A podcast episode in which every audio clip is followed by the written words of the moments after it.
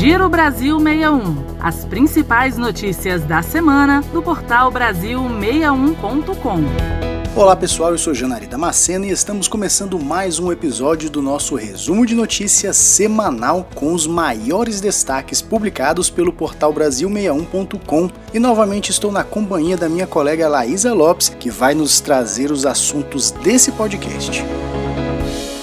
Oi, Janari! Olá, ouvintes! O Brasil ultrapassou a marca de 213 milhões e 300 mil habitantes em 2021, segundo estimativas do IBGE. Sobre saneamento básico, o Amapá promoveu um leilão para privatizar os serviços de água e esgoto nos 16 municípios do estado. A respeito de educação, a maioria das escolas brasileiras distribuiu kit alimentação durante o período em que estiveram fechadas por conta da pandemia da Covid-19. E o edital do do leilão do 5G traz ajustes para reforçar investimento em educação nos municípios. E é com essa notícia que começamos o podcast. É isso mesmo, Laísa. O edital do leilão do 5G que já previa o atendimento de todas as escolas, foi ajustado e recomenda o uso de valores de multas e de outorga para reforçar o atendimento. Segundo o censo escolar de 2020, menos de um terço das escolas públicas de ensino fundamental tem estrutura para acesso à internet. Com o leilão, será possível, por exemplo, levar fibra óptica a municípios que seriam atendidos por satélite e aumentar ainda mais a velocidade daqueles que já possuem atendimento por rede terrestre.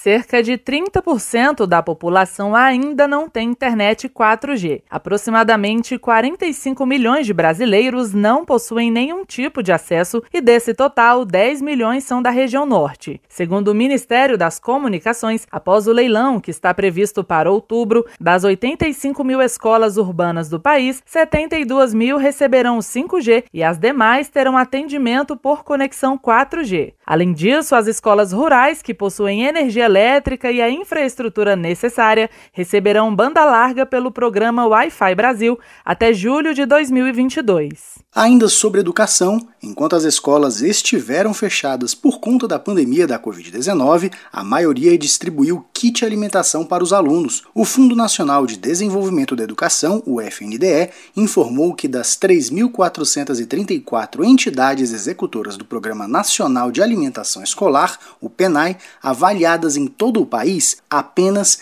185 não realizaram nenhuma ação em prol da garantia da alimentação dos estudantes. A distribuição dos kits foi autorizada por meio de uma lei, publicada em março de 2020, para que os alimentos comprados com recursos do PENAI fossem distribuídos para garantir a merenda dos alunos da rede pública. O Ministério da Educação informou que, durante o ano passado, o FNDE manteve regularmente a transferência às entidades executoras de recursos financeiros federais do PENAI e, recentemente, autorizou o pagamento de parcelas extras. Mudando de assunto, o número de brasileiros aumentou no último ano. De acordo com o Instituto Brasileiro de Geografia e Estatística, o IBGE, agora somos mais de 213 milhões e 300 mil habitantes no país. São Paulo continua sendo o município mais populoso, com quase 12 milhões e meio de pessoas, e Serra da Saudade, em Minas Gerais, ocupa o cargo de cidade brasileira com a menor população, tendo apenas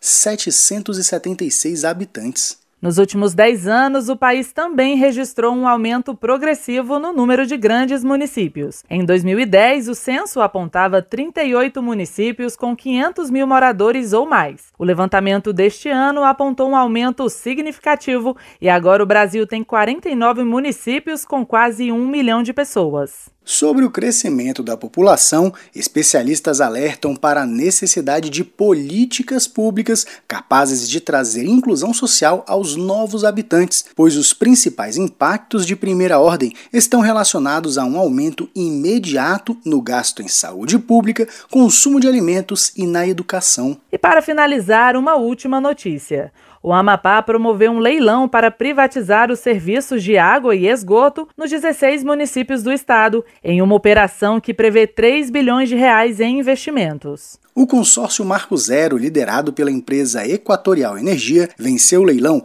e arrematou por 930 milhões de reais para ser a concessionária de serviço de saneamento básico do estado pelos próximos 35 anos. A vencedora garantiu também que haverá um desconto de 20% na tarifa de água dos usuários. Segundo o Sistema Nacional de Informações sobre Saneamento, quase 100 milhões de brasileiros não têm acesso à coleta de esgoto. Outras 35 milhões de pessoas não recebem água tratada. Então é isso, pessoal. Esse foi um rápido resumo de notícias que tiveram em destaque no portal Brasil61.com. Nos acompanhe nas próximas edições. Até mais! E para continuar bem informado e com notícias de qualidade, confira nossos conteúdos no portal Brasil61.com e pelas nossas redes sociais, arroba underline 61. Boa semana para todos e até a semana que vem.